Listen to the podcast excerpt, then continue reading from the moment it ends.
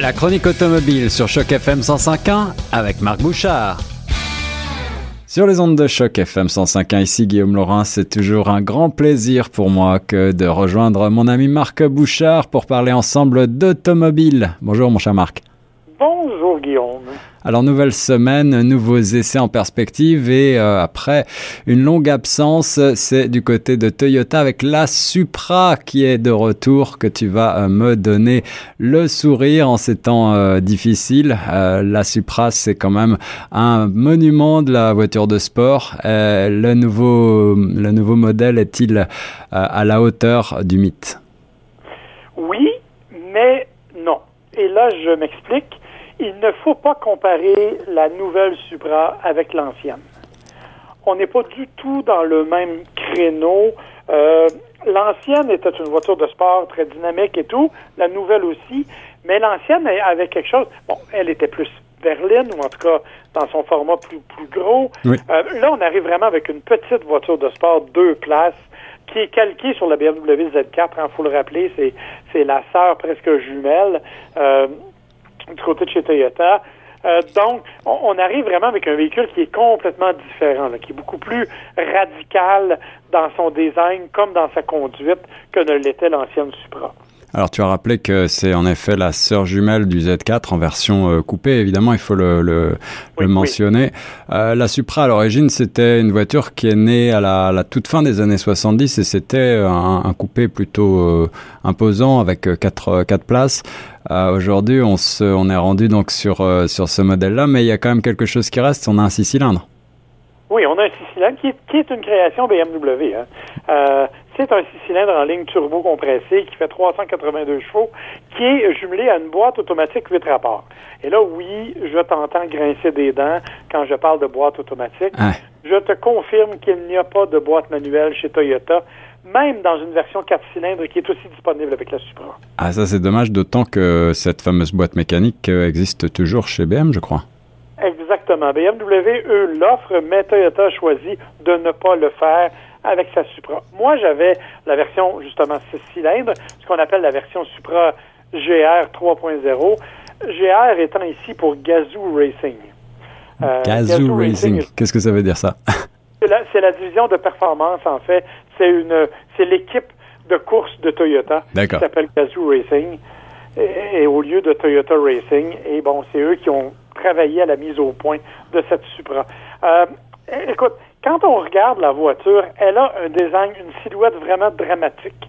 Euh, à la limite, celle que moi je conduisais était toute noire hmm. et mes, mes, voisins, un peu en rigolant, me disaient que je conduisais la Batmobile. Oui, alors dramatique dans le sens, euh, l'esthétique ne laisse pas indifférent.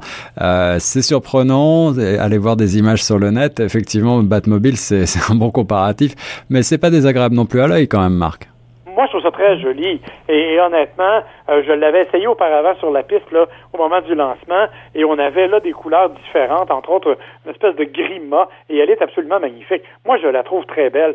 Euh, elle a une ligne très, très, euh, très, très sportive, évidemment. Long capot, elle a un, un toit, d'ailleurs, c'est assez particulier parce que le toit, comme on le voit, c'est très arrondi. Il y a comme deux bulles pour la tête des occupants. Ah oui, c'est le fameux bossage à la Zagato, là, du, du nom du couturier italien. C'est, euh, c'est très réussi, très sport, ça aussi.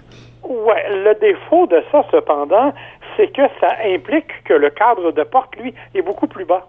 Hmm. Donc, euh, l'accès à bord n'est pas facilité pour autant. Une voiture de jeune homme, mon cher Marc.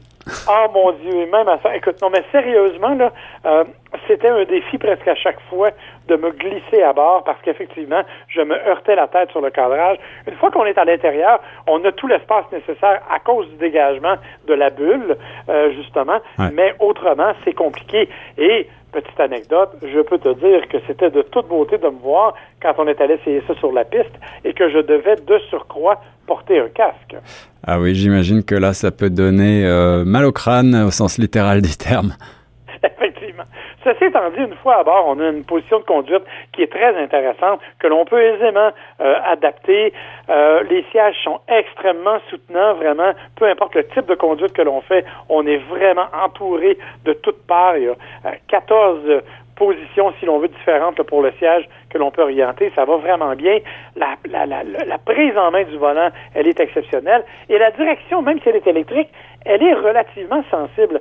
Et ça nous donne une conduite dynamique, ma foi, plutôt intéressante. Et est-ce que le euh, design intérieur est euh, signé Toyota également? Est-ce qu'on retrouve des éléments BMW? Oh, c'est encore des éléments BMW. Euh, c'est, on est très près là, de ce que la hmm. Z4 fait. mais on, est quand même dans, un, dans quelque chose où l'ergonomie est intéressante. Et je dois te dire qu'en termes de comportement routier, j'ai été très impressionné. Alors là, tu as eu la chance quand même d'essayer ça sur circuit. On parle bien sûr d'une propulsion. Oui, on parle d'une propulsion. Donc, j'avais essayé ça sur circuit au moment du lancement, il y a déjà quelques mois. Mais là, je l'ai conduite dans une zone plus urbanisée et je l'ai conduite dans 10 cm de neige. Ah là là là là, la, la chance. Mais là, évidemment, elle, elle était très, très bien chaussée, donc elle avait de bons pneus d'hiver qui donnaient quand même une bonne adhérence. Ce qui m'a impressionné, c'est la capacité de contrôle de la puissance. Parce qu'évidemment, à 382 chevaux, avec un moteur turbo, ça aurait pu être extrêmement complexe. Euh, on aurait pu avoir ce qu'on appelle le fameux turbo lag. Là. Tu sais, les délais de réponse du turbo qui amènent toutes sortes de, problèmes et de réactions qu'on ne s'attend pas. Dans ce cas-ci, ce qui est intéressant, c'est que la puissance du turbo, elle est disponible dès 1600 tours minute. Ah Donc, c'est assez bas. On n'a pas vraiment un gros délai de réponse, ce qui nous permet de contrôler la puissance avec l'accélérateur de belle façon, peu importe les conditions. Et je peux dire que, comme je l'ai dit, dans 10 cm de neige, en plein hiver, avec une propulsion, j'ai pu tester à la fois la direction et mon propre contrôle parce que vraiment, euh, c'est une voiture qui se manipule du bout des doigts, avec laquelle je n'ai jamais eu à me battre. Elle prenait la direction, la trajectoire que je lui imposais. Les, les suspensions étaient suffisamment rigides pour être en mesure de bien me contrôler et de bien m'amener là où je voulais. Et honnêtement, j'ai été très impressionné de la tenue de route de ce véhicule-là. Ah là, ça c'est une super nouvelle pour euh, ceux qui veulent euh, avoir pour euh, unique véhicule un petit coupé sportif biplace et qui ne veulent pas passer par la case VUS 4 roues motrices en hiver. Exactement, bien qu'évidemment, ça demeure quand même pointu à conduire. Ça demeure une propulsion, ça demeure une voiture qui a une garde au sol très basse. 10 cm de neige, je peux dire qu'il est arrivé à quelques occasions que c'est moi qui ouvrais la, la route, là, euh, évidemment, euh, la, garde au sol est assez basse. Donc, évidemment, ça pose toutes sortes de défis. L'autre élément, bien entendu, ben, c'est l'espace de chargement. Oui, il y en a un qui est quand même raisonnable, mais euh, écoutez, là, on ne partira pas deux semaines avec nos valises et, tout ce qu'il faut dans, dans le coffre. Là, clairement, ça demeure quand même une petite voiture sportive à, usage je dirais, assez limité dans certains domaines, mais qui est très, très, très agréable, qui est quand même pas pas, pas donné cependant, là, euh, parce qu'on parle, euh, dans le cas du, de la 3.0, de près de 70 000 D'accord, mon cher Marc, mais on peut quand même, euh, on ne peut que s'allier. En tout cas, moi, je salue euh, les efforts euh, d'un constructeur généraliste comme Toyota pour sortir encore en 2020, 2021 bientôt, des petites sportives de place comme ça, propulsion avec encore beaucoup de gros cœurs. Pour ceux qui voudraient un véhicule beaucoup plus raisonnable et peut-être un petit peu plus praticable également, beaucoup plus grand aussi, je crois que tu viens de rendre les clés du nouveau Nissan Rogue. Oui, effectivement. Le Nissan Rogue, il faut le dire, c'est un véhicule extrêmement important dans le marché canadien. C'est le premier véhicule Nissan qui a franchi le, le cap des top 10 des véhicules les plus vendus au pays. Euh, ce qui est quand même important, c'est un petit utilitaire sport qui a rendu beaucoup de services et qui, en 2021, a été complètement remanié. Euh, nouvelle motorisation, même si étonnamment, là, on, a sensiblement le même moteur, la même cylindrée, on arrive avec un véhicule qui arrive à 181 chevaux, nouvelle euh, boîte CVT beaucoup plus performante, je dirais beaucoup plus efficace, mhm. euh, un intérieur qui est vraiment plus joli qu'il ne l'était, euh, une silhouette extérieure que l'on a modifiée, qui a raccourci de quelques millimètres, mais étrangement, qui offre quand même plus d'espace à l'intérieur. Bref, c'est un changement, c'est une belle évolution pour le Nissan Rogue. Et si vous êtes à la recherche d'un VUS compact, abordable, qui est quand même intéressant, le Rogue, honnêtement, m'a surpris, là, bien qu'évidemment, ça demeure pas le véhicule le plus sportif au monde, et je suis pas encore le plus grand fan des CVT, mais c'est quand même un véhicule qui va très bien. Et par-dessus ça, ben, Nissan a misé beaucoup, beaucoup sur la sécurité en implantant le ProPilot Assist 2.0, qui est un ensemble de systèmes de sécurité qui, franchement, fonctionne très bien. Alors, honnêtement, j'ai été agréablement surpris de mon essai du Rogue.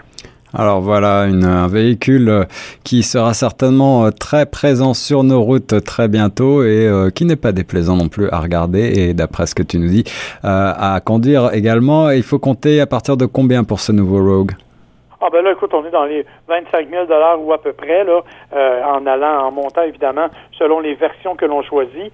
Euh, c'est un véhicule qui est quand même définitivement plus abordable, mais qui est directement dans une catégorie extrêmement compétitive. Hein. Il faut rappeler que euh, le, celui, le, créneau des VUS compacts est assez bien, est assez peuplé, je dirais, ah, de véhicules de qualité. Euh, mais le Rogue tire quand même bien son épingle du jeu. Voilà, une bonne alternative au sempiternel RAV4 ou autre Mazda CX5. Merci beaucoup, mon cher Marc. Ça me fait plaisir, mon cher. À très bientôt en voiture sur les ondes de choc.